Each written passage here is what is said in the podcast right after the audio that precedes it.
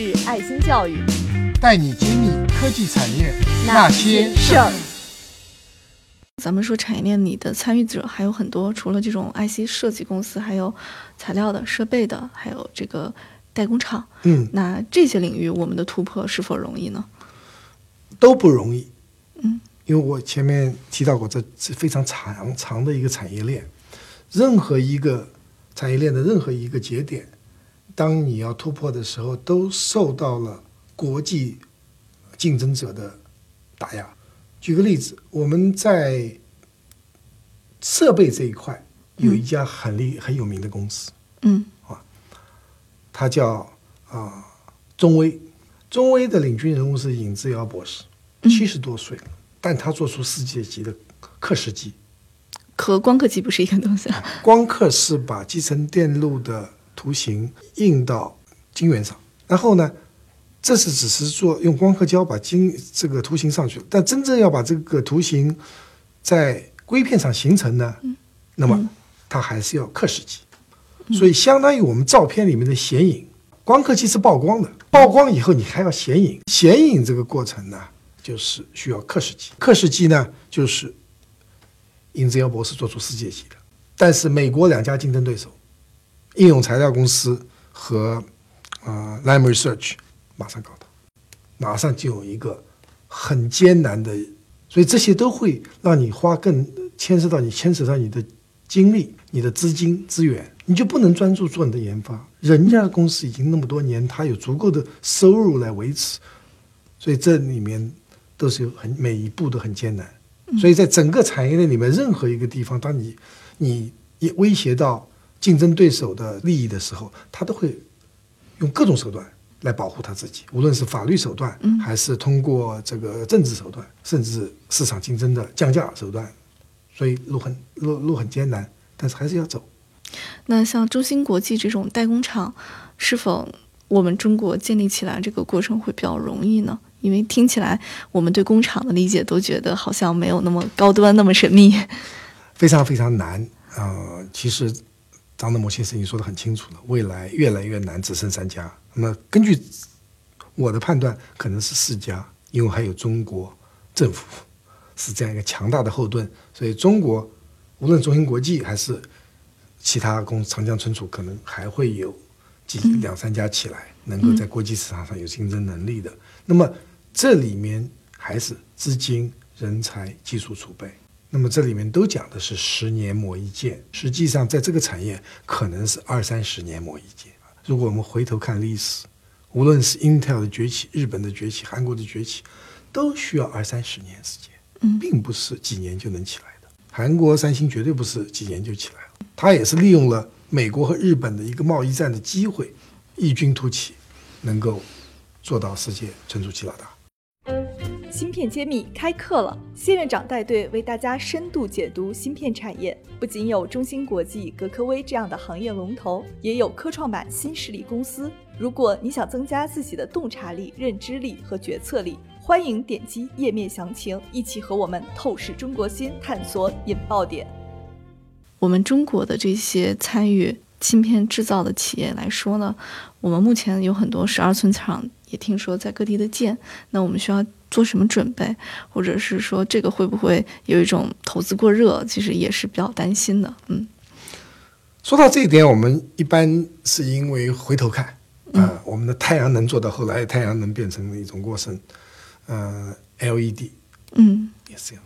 都有一些过剩潮。嗯那我认为集成电路芯片和光伏、太阳能和 LED 呢，还是有很大的区别，嗯因为它的技术壁垒远远大于光伏和 LED。嗯为什么呢？因为我们上一次讲过，芯片它那个每个开关的尺寸是头发丝直径的万分之一，这种精度它所需要的技术积累是和太阳能是不一样的。因为太阳能从物理上讲，它就是一个两极管，而那个 LED 也是个发光两极管，它没有那么精细的电路。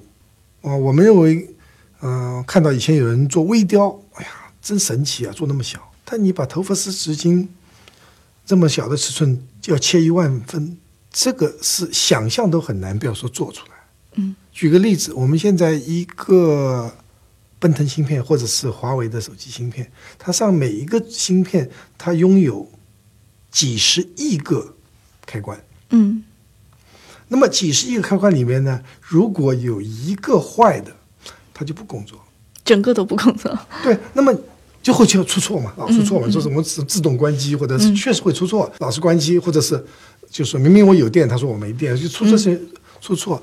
那么要做到这种精度的话，绝对不是一般的人。你现在做光伏的乡镇企业都可以做，所以说大多数回到我们的话题，大多数我们的十二寸厂啊，在它的成长中会很困难，会很慢。拿中芯国际做例子，我们的我们的这个从建厂到最后盈利，我们花了十年时间，这就是要面对的。而且这还是一帮精英，从全世界找来的。